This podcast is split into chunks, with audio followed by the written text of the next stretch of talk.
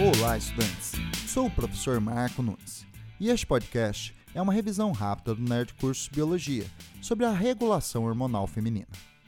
As funções reprodutivas femininas são determinadas hormonalmente, a partir de hormônios reguladores hipotalâmicos que agem na hipófise anterior, estimulando a produção de dois hormônios gonadotróficos, o FSH e o LH. FSH é a abreviação para o hormônio folículo estimulante. A partir da puberdade, o FSH desperta alguns folículos primordiais, estimulando o desenvolvimento de folículos maduros. Conforme os folículos ovarianos amadurecem, eles produzem quantidades cada vez maiores do hormônio estrogênio. O estrogênio age no útero, estimulando a sua recuperação após a menstruação, ou seja, a fase proliferativa do ciclo uterino.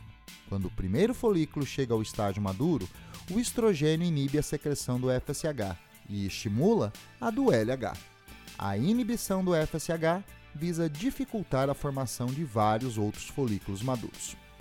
O LH, ou hormônio luteinizante, age sobre o folículo maduro, provocando seu rompimento, um processo chamado ovulação, que libera no 14º dia do ciclo ovariano o ovócito secundário em direção à tuba uterina.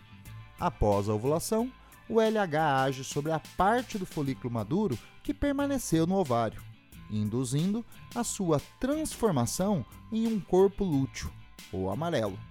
O corpo lúteo produz os hormônios estrogênio e progesterona, que agem no útero, mantendo o endométrio à espera do embrião.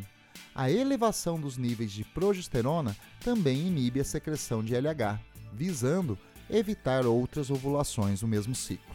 Caso ocorra fecundação e a formação de um embrião, um hormônio embrionário chamado beta-HCG ou gonadotrofina coriônica entra no corpo materno e age sobre o corpo lúteo, mantendo-o funcionando e produzindo estrogênio e progesterona até o quarto mês de gestação. O beta-HCG é o hormônio detectado em exames de gravidez na urina e no sangue, sendo uma das provas clínicas da ocorrência de uma gestação. A partir do quarto mês, todo o estrogênio e progesterona é produzido pela placenta. Caso não ocorra fecundação, o corpo lúteo atrofia e a queda do estrogênio e progesterona provoca no útero a menstruação e tem início um novo ciclo reprodutivo. As pílulas anticoncepcionais evitam a gravidez interferindo na regulação hormonal. As pílulas possuem altas concentrações de estrogênio e progesterona. O estrogênio inibirá a secreção de FSH, inibindo assim o amadurecimento dos folículos ovarianos. A progesterona inibirá a secreção de LH, inibindo assim a ovulação. Sem formação de folículos maduros e sem ovulação, não há como a mulher ficar grávida.